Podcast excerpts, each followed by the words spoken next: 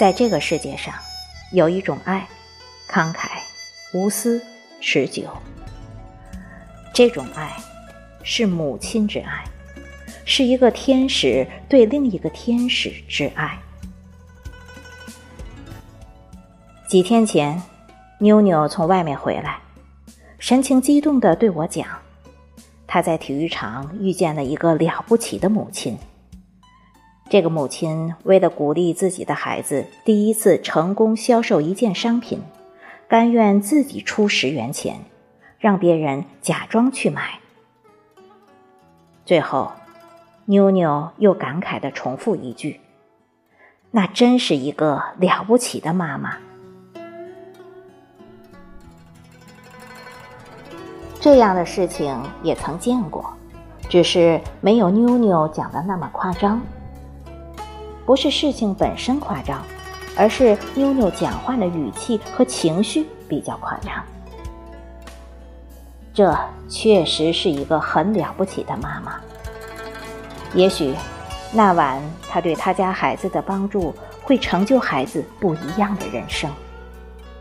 毕竟，孩子从那晚的经历中体验到了成功的快乐，而母亲为之所做的努力，也许。这个孩子一辈子都可能不知道。其实，每个母亲都一样的伟大。那年我退学，母亲没有吵闹，好像没事人一样，让我摸不出头绪。在我的意识里，仿佛只有一场劈头盖脸的臭骂。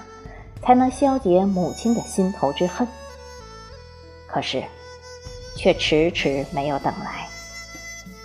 几日后，母亲漫不经心地跟我说：“学校的老师往家里来了，专门请我回学校读书的。”我半信半疑。又接连几次，一样的婉转，一样的轻柔。让人没有理由抗拒。最后，我还是在母亲的鼓励下重返了校园。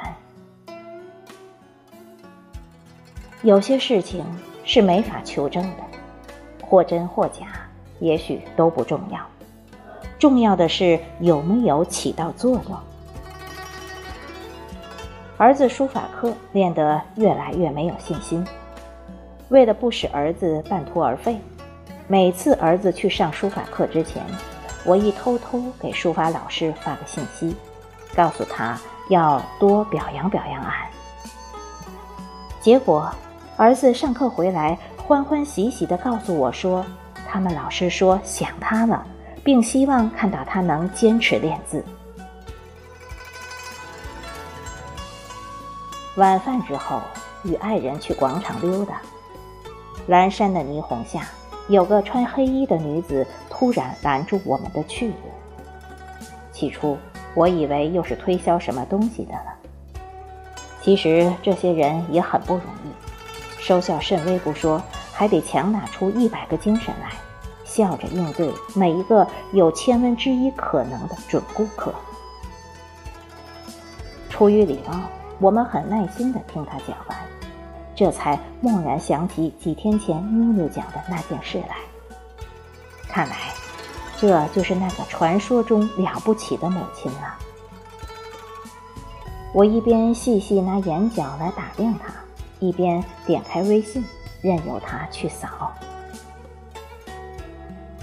按照那位母亲的指点，我们顺利的找到了那个孩子，很可爱，八九岁的样子。胖嘟嘟的小脸上显出几分羞涩，双手正握着一包口罩。母亲在一旁略显激动的唤他，说：“孩子，有人买你的口罩了，你成功了。”我俯下身，尽力以孩子的口气完成这场交易。我问了他很多问题，那孩子只是笑，并不曾回答。直到最后，我从他手里取过口罩，并问他愿不愿意卖给我的时候，那孩子突然朝我深深的鞠了一躬。如数付了钱，与那孩子挥别，又继续沿着体育场的甬道走。这次走的目的很明显，选个那孩子看不见的地方，将口罩还给那个母亲，或者将钱退还给人家。相遇只是刹那，而处心积虑的寻找却很难。第一圈没有碰到，第二圈又没有碰到，直到第三圈，我才看见了那个刚才与我们搭话并请求我们帮助的母亲。我告诉他，那包口罩我要了，现在把钱付给他。那个母亲似乎感到很意外。一连串的感激脱口而出。突然想到一句话：“哪有岁月静好，只不过有人替你负重前行。”是啊，母爱深深，谁人知？也许，只有走过了风霜雪雨，爬上了山巅，蓦然回首时，才能发现，原来。那些令人垂泪的时刻，都藏在了岁月里。